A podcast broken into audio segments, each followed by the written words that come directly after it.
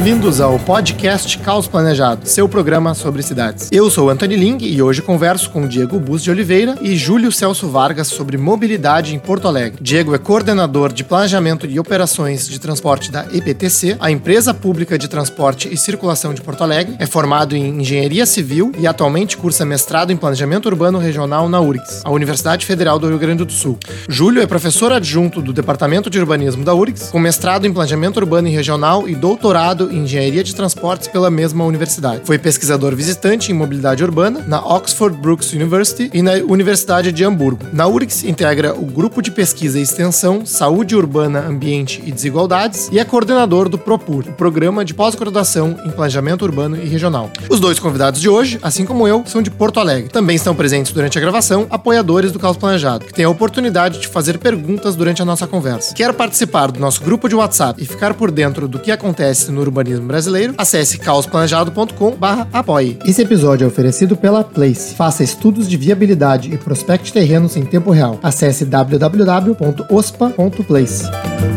Bom, sejam muito bem-vindos, Júlio e Diego, para a gente falar aqui sobre mobilidade urbana em Porto Alegre. Para mim é sempre um prazer falar sobre a minha cidade, né? Uh, tem algum, né, um pouco mais de, de conhecimento, de experiência para bater esse papo. E muito feliz de ter os dois aqui, né, cujo trabalho eu acompanho já há, há um bom tempo. E, inclusive, descobri, conversando com o Diego, que o Júlio é, orient, é orientador do Diego no, no, mestrado do Propur da URGS, né? Então, também não sabia disso antes de, de fazer o convite, mas legal de saber que, digamos assim, estamos, estamos alinhados aí com alguns, com alguns conceitos, então vai ser uma, tenho certeza que vai ser uma conversa muito, muito boa. Então, é, Diego, queria te, começar a nossa conversa, né, já que tu trabalha na, na IPTC, com uma dúvida bem pessoal, né? Qual que é a diferença entre a IPTC e a Secretaria de Mobilidade, né? Eles têm papéis, porque às vezes a gente vê uma coisa e outra, né? Uh, é, é, são, são secretarias que trabalham juntas, têm responsabilidades diferentes, né? Como é que, como é que isso é organizado em Porto Alegre? Antes de mais nada, vou agradecer o convite, Anthony, né? Uh, sempre é um prazer falar sobre mobilidade mobilidade urbana e falar sobre Porto Alegre também, que é a nossa cidade. Né? Uh, a SMMU, na verdade, ela está, uh, vamos dizer assim, ela, ela abrange tá, o, o, trabalho da EPTC e o trabalho também da Carriza. Então, é, assim, a, nossa secretaria, ela, cuida mais da parte estratégica, né, do, do, da gestão da mobilidade da cidade e a questão mais operacional, seja do transporte coletivo, seja de projetos de sinalização viária, que essas conduções mais operacionais que existe, fiscalização, enfim, aí é com a, a IPTC. Então, a SMMU, na verdade, é a secretaria que está acima da, da IPTC, no, no, organograma, e a gente, então, tá, trabalha em sincronismo, né? A SMMU mais com a parte estratégica e a IPTC mais com essa parte operacional e toca, no, no caso, dos projetos que são desenvolvidos pela SMMU e, e, que estão em andamento na IPTC. Entendi, entendi. Então, é, dá, dá para se dizer que uma parte mais estratégica, o de planos, fica com a secretaria e uma mais operacional ficaria com a IPTC. Exatamente, exatamente. Entendi entendi. E eu acho que também, ah, daí trazendo o Júlio aí para a conversa, né? É, alguns talvez já conheçam o teu nome aí, Júlio, de tanto que eu cito o trabalho de vocês de forma urbana e caminhabilidade, né? Então a gente está falando aqui sobre mobilidade, mas eu queria já trazer esse tema de largada, porque não é todo mundo que relaciona, né? Digamos assim, a arquitetura e a forma urbana é, com né, o fato de a gente caminhar mais ou menos na cidade, né? Então, eu vejo muitos porto-alegrenses dizendo, ah, pô, não, tem várias regiões da cidade que não, não, não é legal de caminhar, né? Então, acho que é, explica um pouquinho sobre, sobre esse estudo e, e sobre esse, esse relacionamento para a gente já entrar nessa, nesse tema. Então tá, obrigado. Bom dia, Antônio, Diego e demais colegas do, do Caos Planejado. Agradeço também a o convite, a possibilidade de estar aqui dialogando coincidentemente com o Orientando, que já está completando seu primeiro ano, ou seja, daqui a pouco tem que começar a apertá-lo. Sobre o trabalho esse, né, Anthony, eu acho bem legal, tu tem um conhecimento que a gente te convidou aquela vez para o ciclo de palestras e tu replicou aqui um pouco daquelas ideias e ficamos muito satisfeitos com a repercussão de uma agenda de pesquisa que começou lá em 2010 e agora, inclusive, tem o Canto do Cisne na revista Built Environment, na Inglaterra. Foi publicada a última versão daquele mesmo digamos assim, tema trabalhado de outras maneiras, que é a forma urbana, né? Digamos, essa, essa conjunção da configuração viária com o porte, a posição, a escala dos edifícios, as larguras, as geometrias, tudo isso que a gente pode realmente observar e medir no físico, no casco da cidade.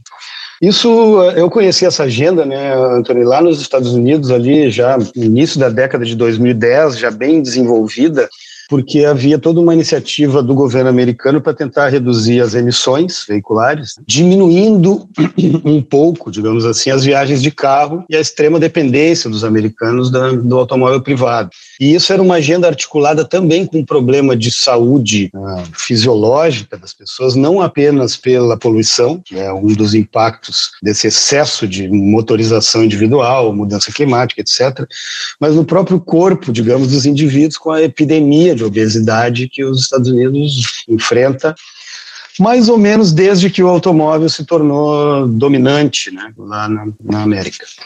E então, essa agenda eu achei muito interessante porque partia de uma estratégia de reunir evidências sobre como o desenho da cidade influencia as escolhas das pessoas, né, no sentido de que modo utilizar para se deslocar, quantas vezes, etc. Todo uma, um comportamento de viagem, como se chama, através de modificações no desenho, porque lá, como tu bem sabe, tem um problema crítico do subúrbio, né, separado da cidade, conectado pelas highways e onde as pessoas não têm nem um, um armazém da esquina para comprar um, um leite, tem que pegar o carro e ir lá no, no entroncamento, lá no Walmart, etc. E isso começou a se rebater né, para o resto do mundo. Na Europa, a gente já, digamos, tem essa consciência já há bastante tempo, porque não é um território que tem o espaço para expansão que os Estados Unidos e o Brasil e o Novo Mundo têm. Então, desde sempre, os europeus, já com as suas sociedades mais antigas, cidade mais compacta, mais multimodal, né, com oferta de outros modos, os trenzinhos, os VLTs, o metrô, as bicicletas, tudo isso há bastante tempo já existe, principalmente no norte, na Europa, né, nos países, digamos, germânicos, Alemanha, Dinamarca, Holanda, etc. E depois começa a descer para os latinos. Então, essa agenda é bastante forte, global, né? Eu tentei, de alguma maneira, aqui articular com os estudos arquitetônicos urbanísticos, que é o nosso, nosso DNA, né? Assim como tu somos arquitetos. E isso, digamos, é difícil sair de dentro da gente. Eu me movi mais para o lado dos transportes, da mobilidade, mas mantive essa agenda com dois colegas que tu conhece muito produtivos, relevantes no cenário nacional aí, que é o Vinícius Neto, que eu acho que está inclusive em Portugal agora, como pesquisador visitante num centro de estudos de transporte né? e, e urbano, urbanismo, e o Renato Saboia, lá de Santa Catarina, que talvez tenha a missão mais espinhosa, porque Florianópolis é a ilha da magia e o pior trânsito do Brasil, batendo parelho, sei lá, com Recife, né? Então, essa nossa agenda basicamente tentava, de alguma maneira, trazer para cá, né, Antônio, essa ideia de que a cidade mais compacta, mais densa, mais bem estruturada em termos de ofertas de serviços, atividades e os próprios empregos, né, poderia diminuir a dependência do automóvel privado e aumentar o uso desses que a gente chama os modos ativos, caminhar e andar de bicicleta. Né. Então, o quadro é esse, eu acho que a gente conseguiu, de alguma maneira, com as evidências dos estudos uh, pegar sinergia com essas tendências globais e, de alguma maneira, fazer um impacto aqui, né? trazer esse assunto à tona, levantar, colocar nas discussões de planejamento, de planos diretores, etc. Porém, para concluir, então, eu vejo pouca consequência real ainda, 10 ou talvez 15 anos depois desse assunto já estar presente na nossa realidade local.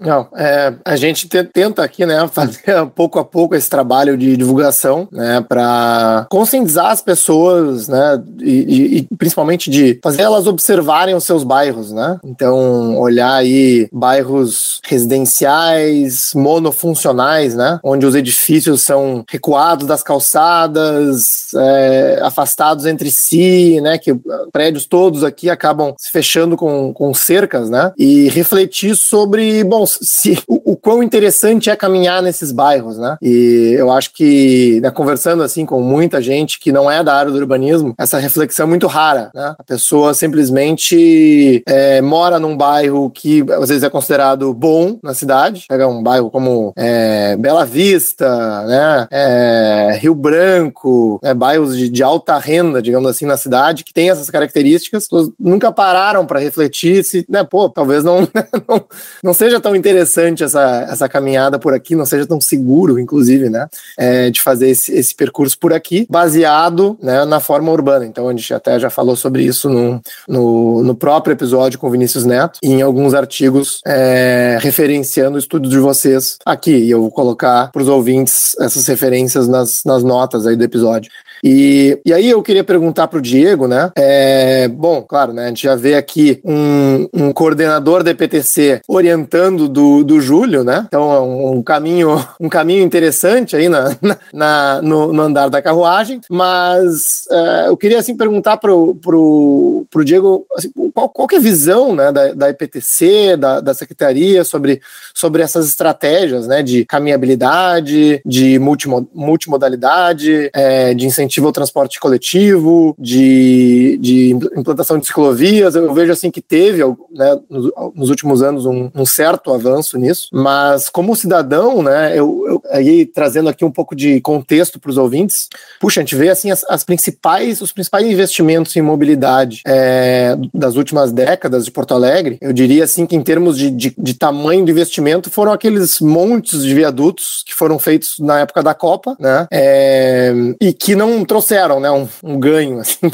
para a cidade em, em, termos de é, redução de tempo de viagem ou de comodidade nessas viagens. Né? Ah, então, enfim, não sei o quanto tu pode falar também, né, Diego? Mas uh, o que tu puderes, acho que seria muito legal trazer essa perspectiva né, para a gente entender como, como cidadão também como é que, como é que isso está andando em Porto Alegre.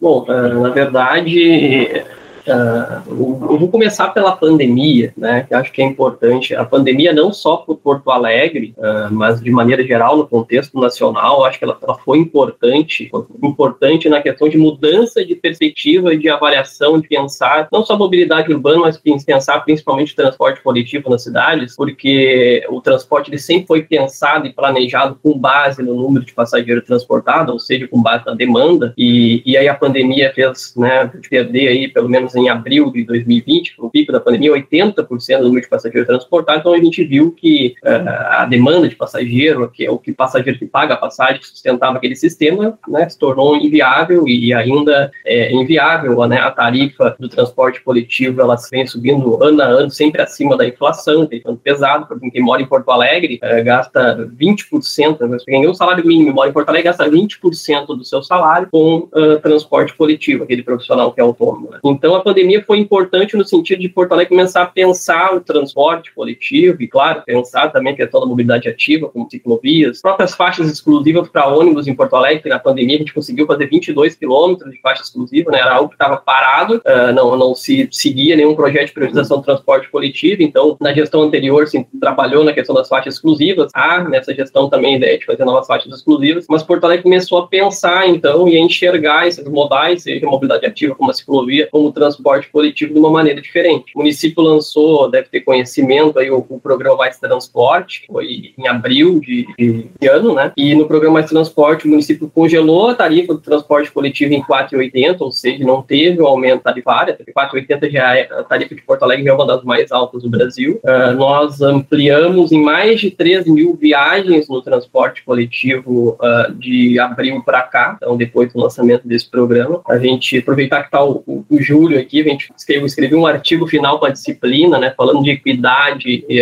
e o impacto, né, do, da Covid-19 no sistema de transporte de Porto Alegre. E apesar de todo o esforço do Mais Transporte, de todas as viagens que foram acrescidas, as melhorias que foram feitas no programa, a gente consegue ter uma avaliação que hoje o nosso serviço de transporte de Porto Alegre é pior do que de 2019, né, a nível de atendimento, a nível de frequência, a nível de estrutura de linhas, né, a cobertura de rede já, já contempla o que existia em 2019, mas o serviço, a frequência frequência das linhas, uh, elas não são uh, as mesmas, são inferiores. Então, o nosso serviço ele acaba sendo um pouco pior. Porto Alegre tra trabalhou agora aí, tem um projeto da, da, qualificação dos abrigos de ônibus, né? Mais, são 1.507 novos abrigos de ônibus, que vão qualificar também as paradas das cidades, como paradas novas, né? tem 75 instaladas. Nós temos a reforma dos terminais de transporte coletivo, também está em andamento. A questão das ciclovias, uh, não sei se tu acompanhou, teve um seminário na, na Nilo também, para tratar do tema cicloviário, então está tendo todo um debate sobre os próximos passos e os próximos trechos, assim, implantar ciclovia em Porto Alegre, mas uh, eu acredito que a gente começou a enxergar esses problemas de mobilidade um pouco diferente, em vez de pensar no automóvel, a gente começar, começou a enxergar a importância, né? A gente viu que o transporte coletivo ele foi essencial na pandemia, inclusive para manter o funcionamento da cidade, né? Pelas pessoas que precisavam se deslocar, que dependiam do transporte, ele seguiu funcionando, não parou em nenhum momento em Porto Alegre. Então, acho que ali a prefeitura viu a importância, começou a pensar diferente o sistema e a gente está indo gradativamente. Não é o sistema de mobilidade, não é o transporte ideal, não é esse tudo cicloviário que, que Porto Alegre é, merece ter, né? Dentro do nosso plano cicloviário que foi traçado há um bom tempo, mas eu acho que Porto Alegre começou a pensar diferente, está indo, está tá caminhando, tá para fazer as coisas certas, mas a gente tem um bom passo pela, um bom caminho a trilhar pela frente, que a gente possa entregar um, um serviço melhor, né, para a população de Porto Alegre. Uhum, uhum.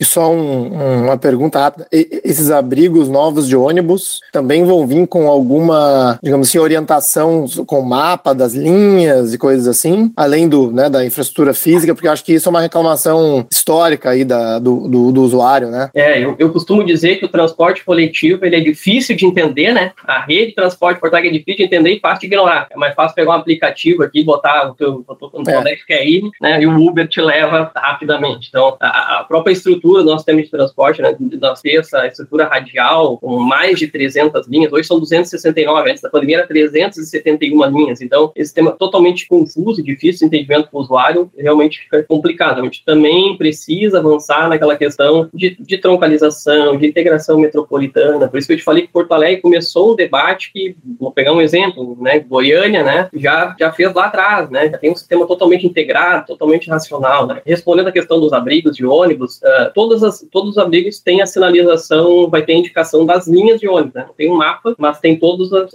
ainda eles não colocaram, tá? Mas vão colocar. Então vai ter todas as linhas que passam naquele ponto de parada. Nós temos também 150 abrigos que vão ter a informação em tempo real. Um está aqui na perto da EPC, aqui na Ipiranga, uh, ele inclusive, que foi o abrigo de teste que foi instalado, ele foi instalado que esse, uh, esse painel de informação em tempo real, então ali aparece as próximas linhas que vão passar naquele ponto, sabe que Porto Alegre tem GPS em 100% da frota, então tão, tanto esse painel da, da, parada quanto o aplicativo Citamob, que é o que existe em Porto Alegre, o passageiro também, se ele colocar sua origem e destino, ele vai te dar as opções de viagem, até onde é que tem que caminhar, o ponto de parada mais próximo, que hora vai passar teu ônibus, então o aplicativo ele também te, te facilita isso, mas 150 abrigos, então uh, não vai ser todos os pontos, mas os principais, né, que são de maiores, uh, maior demanda de passageiro, de maior interesse, e vai contar com essa, essa informação uhum. dos painéis. Uhum. Então, é, a gente falou aí sobre sistema de linhas, né, sobre os aplicativos que, digamos assim, reúnem esses dados das linhas e mostram para o usuário. E eu queria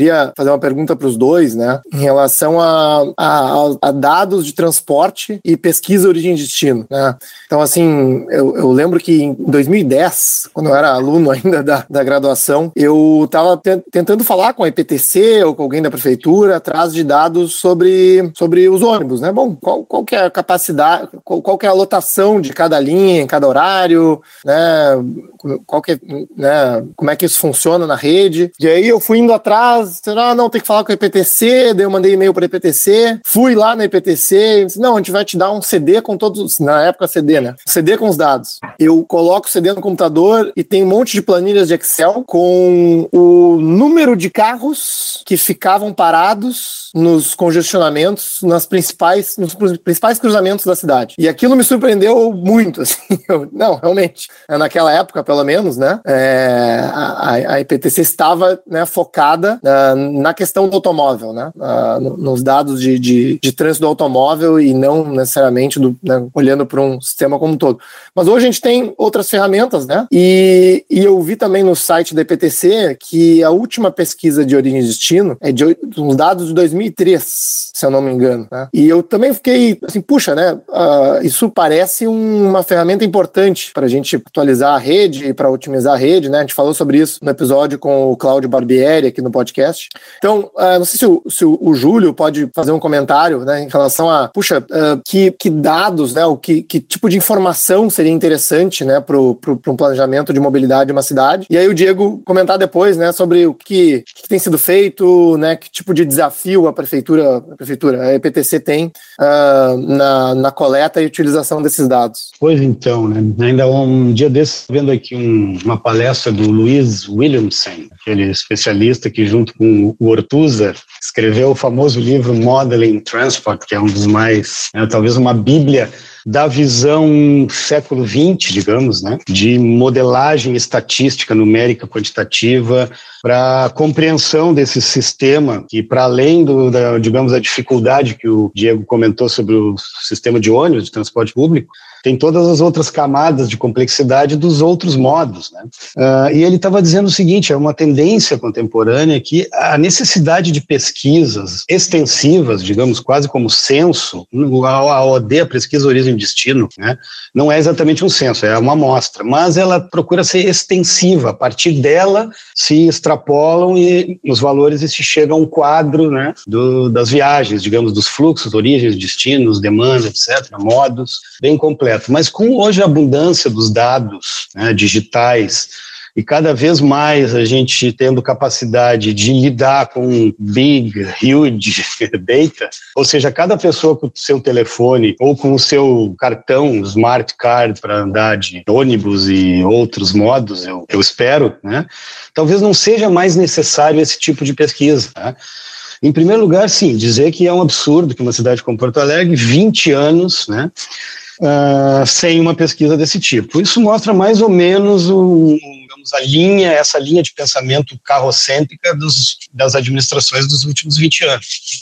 Uh, então, mas talvez daqui para frente, eu acho que o Diego vai dizer que está sendo contratado, já está em andamento uma atualmente, OBA, junto com o censo, então ano que vem teremos mais e melhores dados, provavelmente para confirmar tudo que a gente já sabe, mas agora com maior significância e, e atualidade. Mas talvez daqui para frente, Anthony, a gente realmente possa começar a fazer como os países desenvolvidos, que, né, tendo os cartões, tendo o celular, tendo uma série de sensores, digamos assim, por a todos os lados na cidade digital, né, onde tu entra, tu tem biometria que está conectada do banco já com, a, com sei lá o que, com o teu trabalho, com a, os próprios carros inteligentes, autônomos, conectados, que conversam entre si, conversam.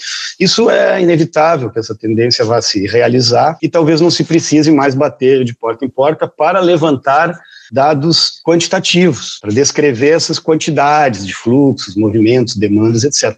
Mas sim para as questões perceptuais, de opinião, né, mais subjetivas, que começam a entrar mais fortemente também na pauta, já que as objetivas está fácil, entre aspas. Né? Eu me lembro também, na minha dissertação de mestrado em 2013, eu recebi esse, esse mesmo CD, com as contagens nas esquinas, e na época, sem software de inteligência, nada, eu eu ajustei para ter um mapa dos fluxos em Porto Alegre, um mês de trabalho braçal, para poder eu, pessoalmente, enxergar um pouco dentro dessa miríade aí. Mas então, respondendo a tua pergunta objetivamente, eu acho que é isso. Acho que em breve, e aí, de novo, eu né, divirjo nesse sentido conceitual do, do Diego, porque o Diego está dentro da prefeitura e o trabalho dele é bom e competente.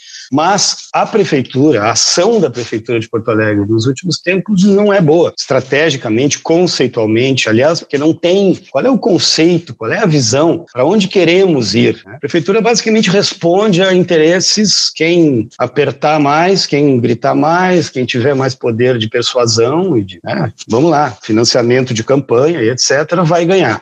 Então, eu sou profundamente crítico à ação da Prefeitura de Porto Alegre. Que bom que estão contratando uma OD, mas eu vejo que em, em pouco tempo essas questões de digitalização, sensores e dados armazenados, por exemplo, esse reconhecimento facial nos ônibus, está né? Tá sendo usado para quê? Para segurança, polícia e tal, mas e o que mais? Entende? E o cartão TRI tem alguma coisa? Gera algum banco de dados que eu possa usar? E os outros modos de pagar, os patinetes, as bicicletas, etc. Né? Contagens na sinaleira, será que isso não, não deve se articular? Contagens de pedestres com câmeras, né, Limpo? Sabe que isso é um é banal, trivial em cidades desenvolvidas, câmeras dos, nas intersecções, um sensor que custa 10 reais, identifica a pessoa conta pessoas, direções, inclusive já começa, inclusive, separar por gênero, etc., né, para poder ter insights sobre o movimento. Então, acho que a tendência é essa e estamos atrasados. Eu não, não, discordo do professor nesse sentido, né? Obviamente, Porto Alegre deveria estar mais avançado, né? Estamos atrasados certamente. Eu acho que Porto Alegre já foi uh, referência no, no pegado de transporte, que é mais a minha área, transporte coletivo, mas desde a década de 70, lá do surgimento dos corredores, enfim, a questão do Soma, vocês devem conhecer, né, Antônio? Soma é uma tecnologia da, fosse da Nokia, né? Do, daquelas antenas que coletavam as passagens para previsibilidade, previsibilidade do transporte coletivo nesses pontos. Então, Porto Alegre, lá na década de 90, fazia esse controle de trechos, acompanhamento de frequência, de regular do serviço, de, de comboio em corredor, uh, através dessas antenas, porque não existia o GPS. E o pessoal vinha de, né, da, da Europa, vinha fora conhecer como é que Porto Alegre fazia essa gestão, porque era uma tecnologia que Porto Alegre utilizava aqui. Né? A própria Nokia 8 quebrou, né, investiu um monte em antenas, enfim, e, e aí depois veio o Waze e né, acabou por todo com esse investimento foi feito que eles queriam ter aquele controle enfim, das informações de, de tráfego e de, de, rodagem. Uh, e ao longo do tempo a gente parou mesmo, muito tempo, uh, não avançamos como deveria avançar, e a gente vê hoje aí né, os países de primeiro mundo uh, promovendo boas políticas e a gente ficando para trás e refém políticas de, investimento no, né, que priorizam o automóvel, como tu bem citaste no início do, do episódio. A questão da, da EDOM, o Rui já respondeu, dentro desse programa Mais Transporte tem uma série de ações, a, a, contratação de uma nova pesquisa ela está dentro desse, desse panorama, está dentro do, do programa. E uh, falando sobre dados, né, a gente tem uma série de dados, acho que hoje está um, um, pouco melhor do que quando você pegou esse CD lá em 2010. O transporte coletivo a gente consegue ter informações, uh, né, demanda de passageiro por tipo de pagamento, por linha, por faixa horária, por sentido, uh, a origem e destino do passageiro. A gente fez uma parceria com a Citat e a gente fez um trabalho no ano passado para que a gente pudesse é, fazer esse cruzamento de origem e destino do passageiro, mas somente do passageiro de bilhetagem. Então, o próprio sistema de bilhetagem ele pegava o endereço de origem, né? O passageiro embarcou uh, na Restinga de manhã e desembarcou no centro de Porto Alegre. De tarde, esse mesmo cartão embarcou no centro de Porto Alegre desembarcou no mesmo ponto de parada Restinga. Então, ele fazendo esse cruzamento das mesmas origens, mesmo destino daquele cartão, ele mapeava a origem e destino. Claro que isso dava uma precisão aí de uh, ah, 50% né, de, de origem e destino uh, dos passageiros que utilizam o sistema de transporte por aqui pagam no cartão. Aqueles 20% que pagam no dinheiro não tem como pegar, e o passageiro que pega mais de uma linha, ou que utiliza uma linha de manhã e outra de tarde, não. Tem cidades, por exemplo, que esse índice é, coletado do, através dessa,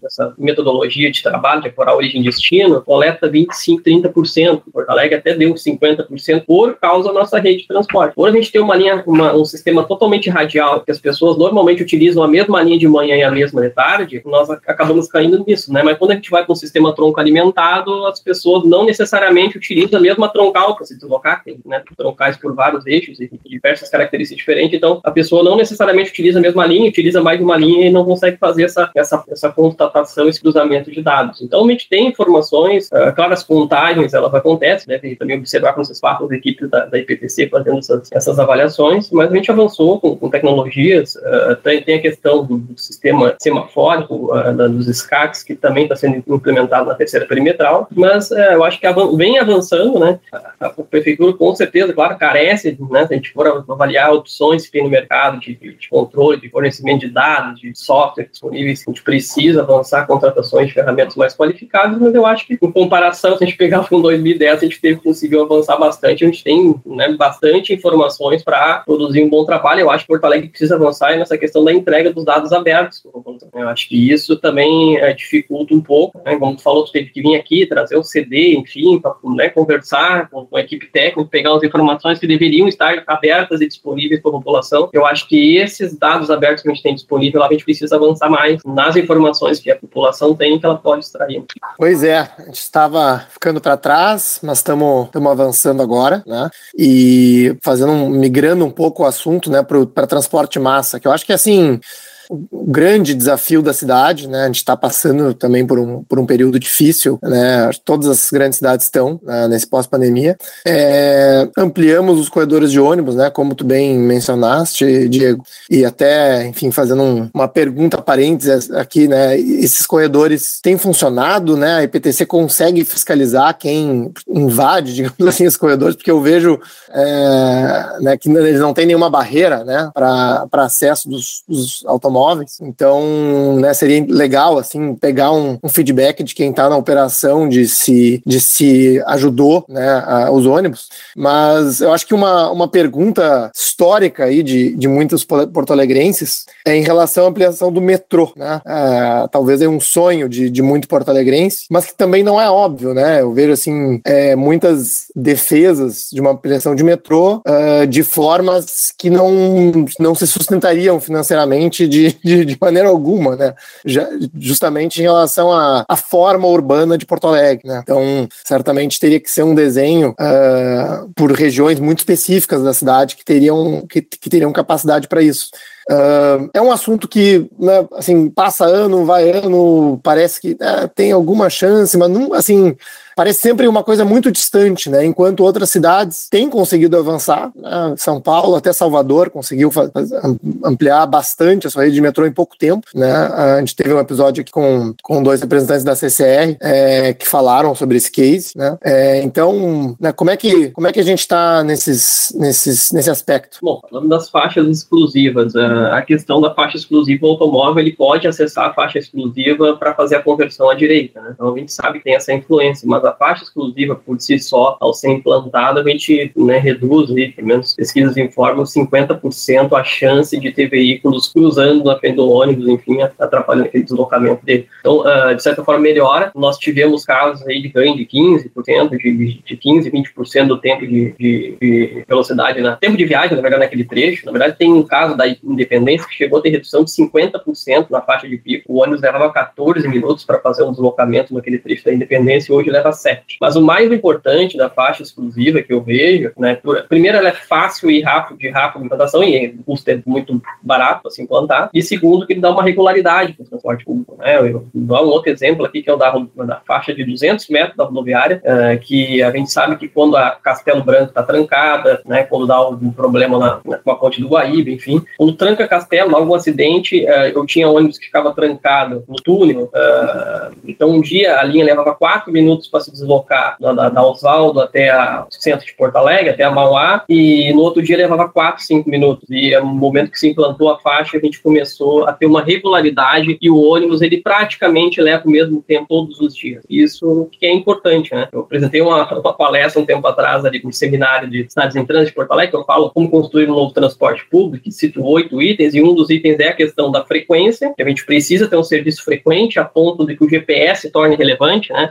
Como eu estou querendo dizer com isso? O GPS é uma informação que é importante, o passageiro consegue consultar a informação em tempo real no aplicativo, mas se eu tenho um serviço frequente, eu não preciso nem olhar no aplicativo, eu sei que eu vou para a parada e onde vai passar. Então, a frequência do serviço é importante, mas a questão da regularidade também. Então, não adianta eu ter um serviço frequente e eu não conseguir cumprir esse serviço. Né? Tem uns a cada cinco minutos, mas nós fica parado na tranqueira e não consegue se deslocar. Né? Um dia eu levo 40 minutos para chegar no trabalho, outro dia eu levo 70. Então, se não tem regularidade, não adianta ter frequência. E a faixa exclusiva, ela proporciona isso. Eu acho que foi uma iniciativa exitosa. A gente implantou 22 quilômetros, acho que Porto Alegre precisa avançar. Tem aí pelo menos mais 20 quilômetros de faixa exclusiva uh, trabalhadas pela equipe aqui para se implantar. E eu acho que é uma ação que Porto Alegre tem que seguir. A questão do, do metrô, enfim, desde lá do Pittsburgh se discute essa ideia de, principalmente na Zona Norte, ali, enfim, de ter extensão do, do, do metrô, ter um metrô até a Fiergues, depois ficou até o Triângulo, enfim, é um investimento muito alto. Se a gente for fazer uma avaliação, né, Anthony, uh, do investimento a ser feito, se tivesse um investidor para investir no metrô em Porto Alegre, e a gente calcular o custo disso e a tarifa que teria que ser cobrada para sustentar esse sistema e o período de contrato para que esse sistema se viabilizasse, seria muito longo. Né? Então, sem o investimento federal, acho muito difícil isso acontecer. Agora, eu vejo que com investimento bem menor, né, nós conseguimos transformar o nosso sistema de Porto Alegre em um sistema BRT, por exemplo, eficiente, eficiente, com frequência, com racionalidade, né, com linhas alimentadoras com alta frequência, serviço no eixo de alta frequência, com informação passageiro, com embarque fora do transporte coletivo. Eu acho que a gente consegue fazer com um investimento bem menor entregar um serviço bem melhor e para a cidade toda. Então, eu uhum. acho que uhum. esse caminho que Porto Alegre precisa seguir e, obviamente, a gente buscar também essa questão de integração metropolitana. Por que, que eu falo isso? Lá em Goiás, por exemplo, em Goiânia, tu, com uma tarifa única, tu anda em qualquer. É um cartão único, né? E com uma tarifa única, tu loca qualquer região da cidade. Aqui, quem está na região metropolitana usa um cartão, chega em Porto Alegre, pegar uma coisa, é outro cartão e não tem integração entre modais. E nós temos aí mais de mil linhas metropolitanas que chegam em Porto Alegre com 30% da demanda de passageiro transportado. E se a gente for pegar mais de 50% dessas linhas, tem em torno de cinco viagens por dia, que eu quero dizer, nem frequência tem. Né? A pessoa que mora na Alvorada, ele tem uma viagem da sua linha sete da manhã, outras onze, outra uma da tarde, umas quatro da tarde, umas seis da tarde, deu cinco viagens. Né? Então a gente vê aquele ônibus nos horários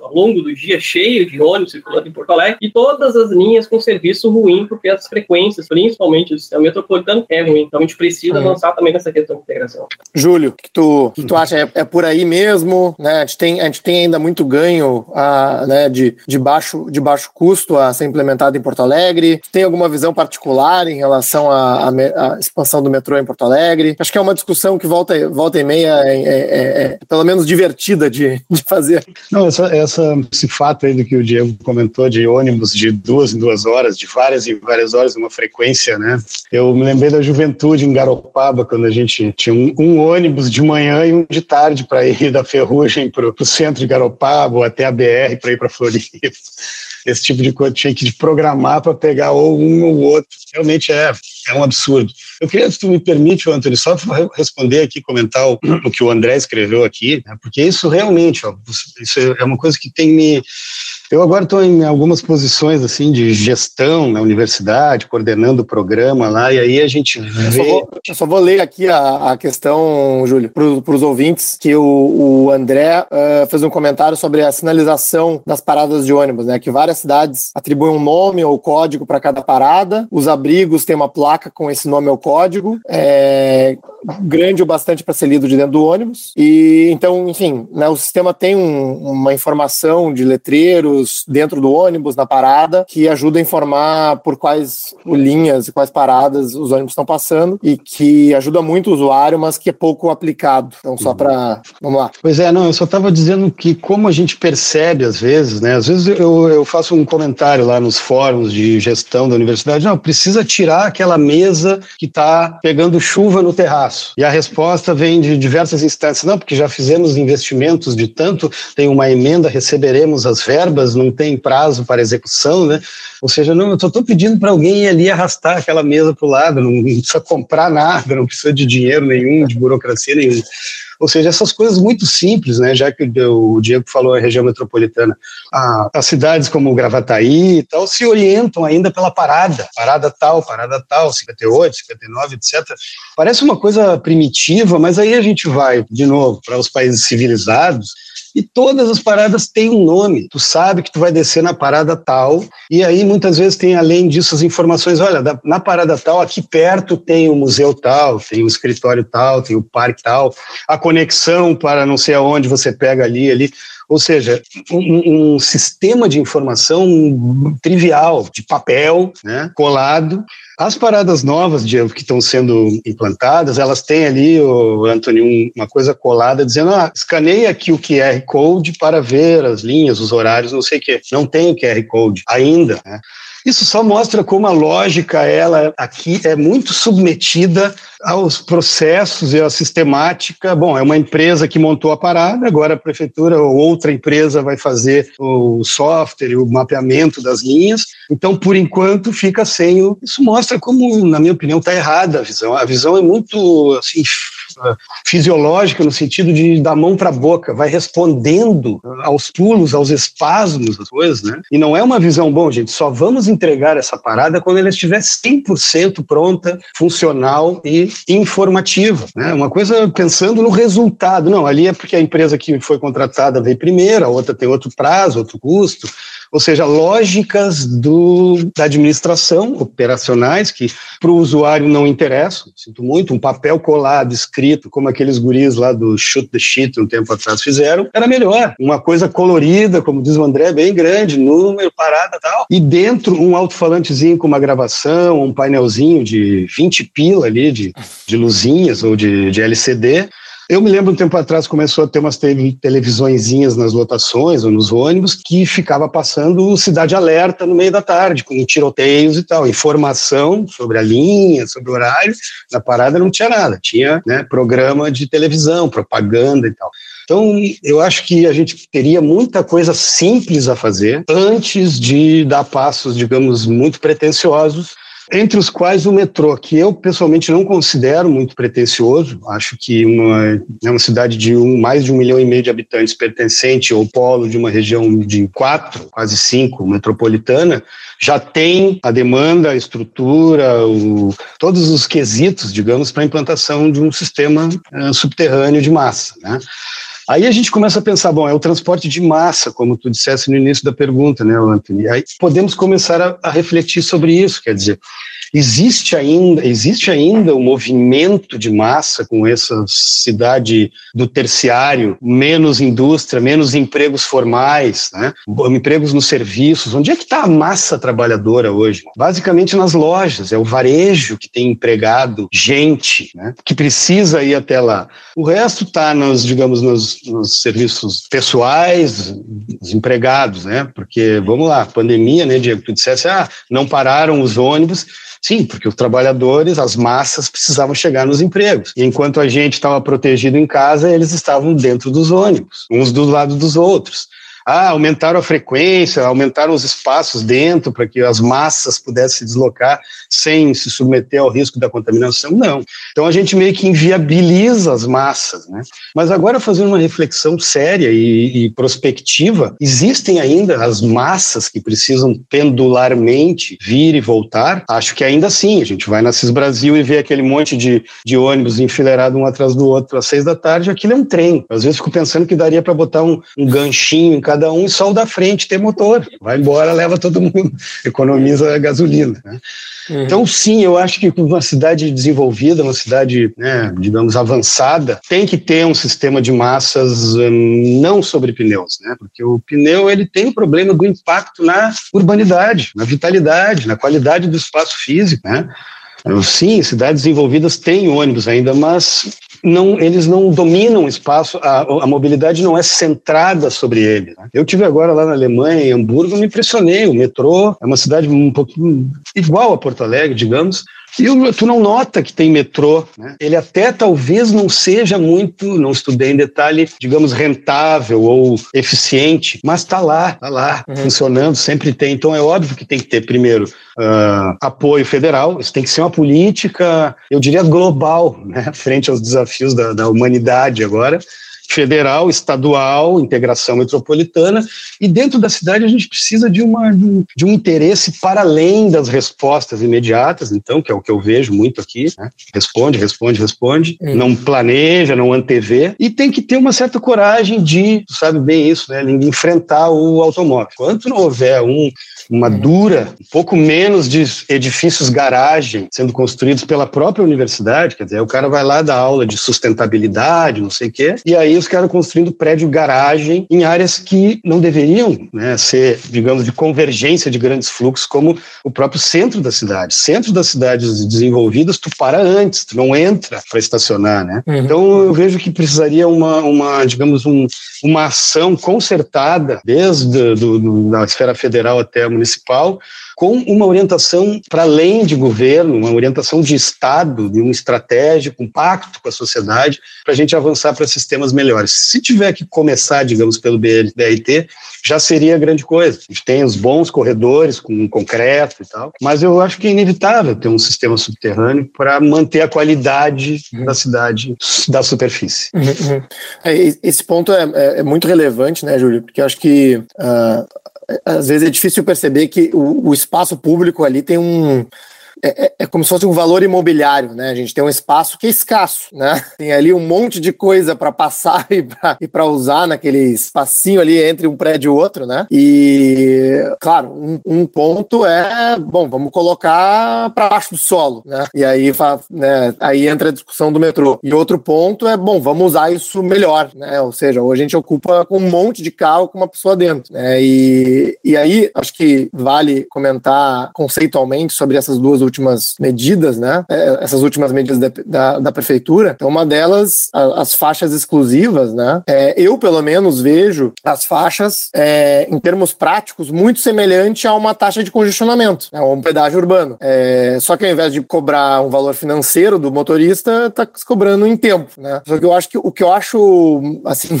de certa forma maravilhoso do ponto de vista comportamental é que é muito mais fácil implantar faixa do que implantar um pedágio, né? É, então, até tem um, talvez seja, fosse interessante um estudo da psicologia aí na, na, em relação a, a, esse aspecto, né? E a, a, ampliação da área azul, né, e da cobrança pela, pelo estacionamento também é, é outro ponto que tem, né, que tem crescido aí, ainda tímido, ao meu ver, né? Para mim deveria se remover algumas áreas azuis e ou cobrar ainda mais, mas que tem sido ampliado, né? Ou seja, o motorista começa a entender o custo de colocar o seu carro no espaço público, né?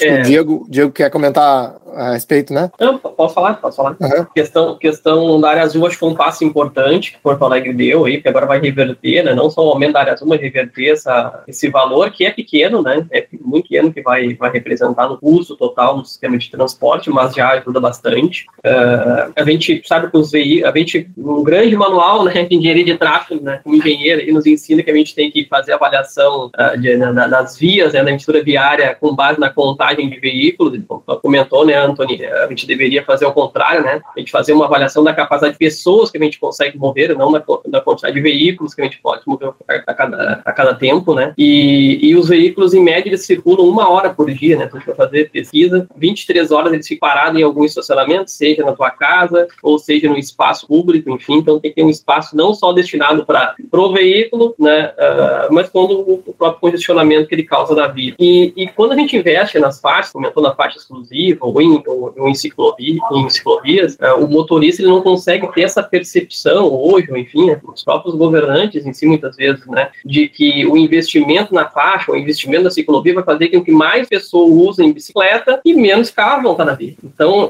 essa questão do investimento em faixa ou em ciclovia, ele é bom inclusive para o motorista, porque a gente não vai conseguir contemplar, né, não, não, não vai conseguir fazer faixa suficiente para contemplar todos os veículos, e a gente sabe que cada vez que a gente trabalha na questão de ampliação de faixas de tráfego, né, pontes, viadutos, enfim, trincheiras, a gente está incentivando ainda mais, né, o, uso do veículo. Então, eh, não, não, tem, não tem matemática, né, não tem alternativa. Ou a gente trabalha para desincentivar o uso do automóvel, ou as cidades não vão parar porque não vão conseguir uh, resolver todos os problemas. Eu sempre gosto de fazer uma, uma, uma relação com a questão dos imóveis. Né? Imagina se todo edifício tivesse uh, um, um elevador para cada unidade habitacional do, do imóvel, né? Seria insustentável o custo que seria isso. É mais ou menos o que a gente trabalha para a questão dos carros, né? Aumentou os carros, a quantidade de carros circulando nas vias, vamos duplicar porque a gente precisa da capacidade. Não tem como, né? não, tem, não, tem, não tem alternativa, não, não há via que seja suficiente. Posso comentar? Pode, pode. Vamos adiante. Pode, não, tu falou aí brincando, né, o Anthony, sobre a questão psicológica, mas basicamente nós estamos presos aqui na, digamos, na esfera, na camada comportamental. O resto é relativamente fácil no sentido que é objetivo, se discute financiamento, parcerias, estrutura, prazos, tudo são questões concretas.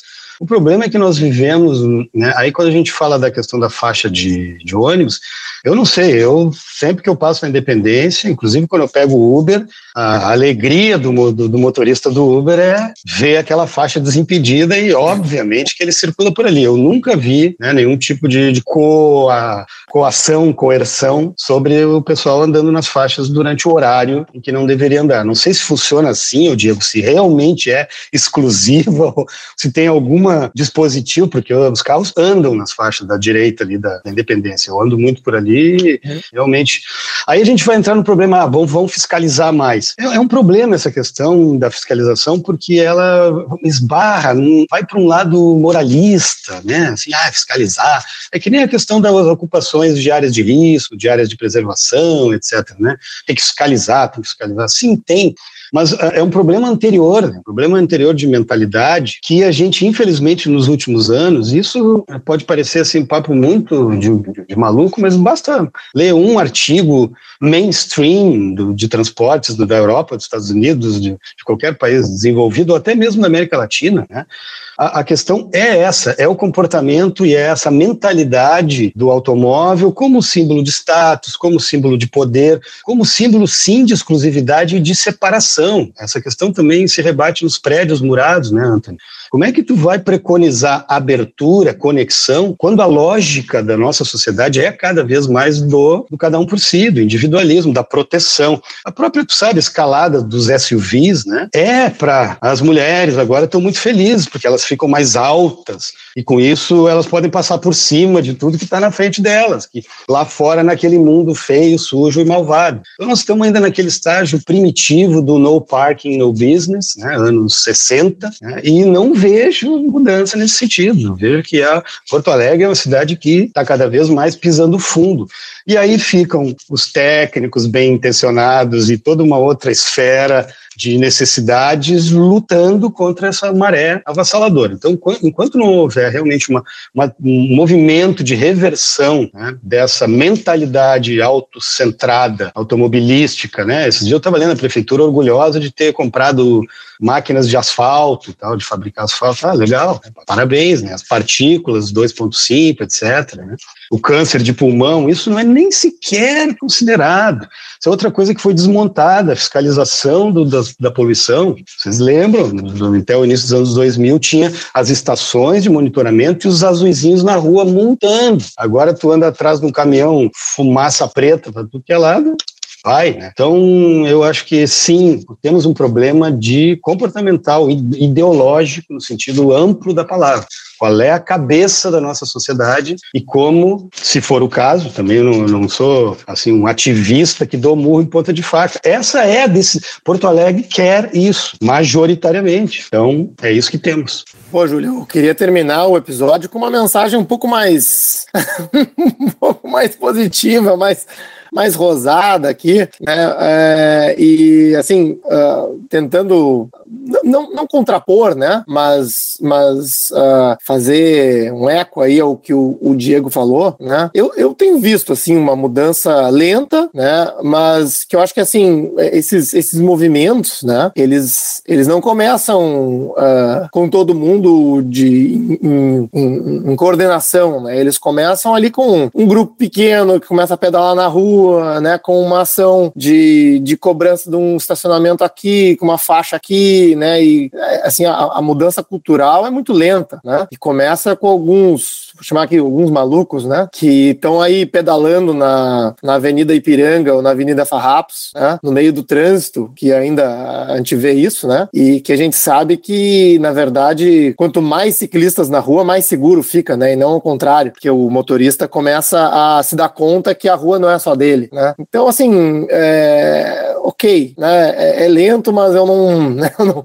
não, não, não queria me colocar num, numa visão tão pessimista aí, Júlio. e, e, e, também né, dizer que, puxa, o, reforçar o, não, o, primeiro comentário que eu fiz aqui, que é de que a gente tem um, um coordenador da EPTC aí já com uma visão diferente de 10 anos atrás. Então, pô, de repente daqui a 10 anos tenha mais 10 coordenadores da, da EPTC né, com, com esse tipo de, de visão, né? E certamente o Diego trabalha com uma equipe aí dentro, né? Talvez gente mais jovem que ele, que está crescendo dentro da instituição, né? Então, assim, acho que tudo isso é, um, é uma construção, né? Deixa eu só fazer um... Eu não sabia que eram já as considerações finais, eu estava guardando uma posição otimista para as considerações finais. então, vamos lá, vamos lá. Não, é que já, a gente já está aqui um pouco mais de uma hora, então... Claro, claro. Uh, mas, mas vamos lá. Tá, então eu vou falar primeiro, que aí o Diego conclui mais otimisticamente ainda, espero. Não, eu, eu o Antônio, a questão é a seguinte: Porto Alegre realmente né, me, tem me incomodado. Uh, mas eu sou otimista, sim, principalmente, como tu citaste, a juventude. Eu vejo na faculdade os alunos a bicicleta, bastante bicicleta, e vejo uma mentalidade já sustentável, né? A própria questão do veganismo, o comportamento dessa juventude, pelo menos numa determinada bolha, né? classe média, educada, etc., ele é positivo e aponta na, numa direção boa, de, realmente de introjeção dessas questões. Precisamos ser mais sustentáveis, eficientes, racionais, humanos, empáticos, etc. Então, eu acho que sim, né? tem lugares como o Diego cita, e a gente tem exemplos excelentes no Brasil de cidades que são realmente positivas, exemplos de, de mobilidade sustentável, saudável, etc. Então, eu queria dizer que uh, com relação a Porto Alegre, eu sou assim, nesse momento cético, já estou ficando velho, tenho 50 e poucos anos, vi muita coisa, vi os planos diretores, etc. E vejo que a gente está num momento cíclico, um, pra, na minha opinião, para baixo. Mas a tendência sempre é subir, inclusive pelas tendências globais. Vai ter uma hora que vai ser inevitável. Isso é que é o, o, o positivo, a esperança reside na juventude, sim, na informação, na capacitação, nesse tipo de papel que vocês fazem, né, Antônio, de trazer para perto da, da, da, realidade questões complexas e amplas, e nesse futuro em que vai ser inexorável essa modificação. A, a própria eletrificação da frota, a gente está aí, a COP e tal, uma hora ela vai ser praticamente obrigatória, não vai haver mais como escapar. Então, sim, eu sou otimista a longo prazo. Obrigado. É uma maravilha. Obrigado, Júlio.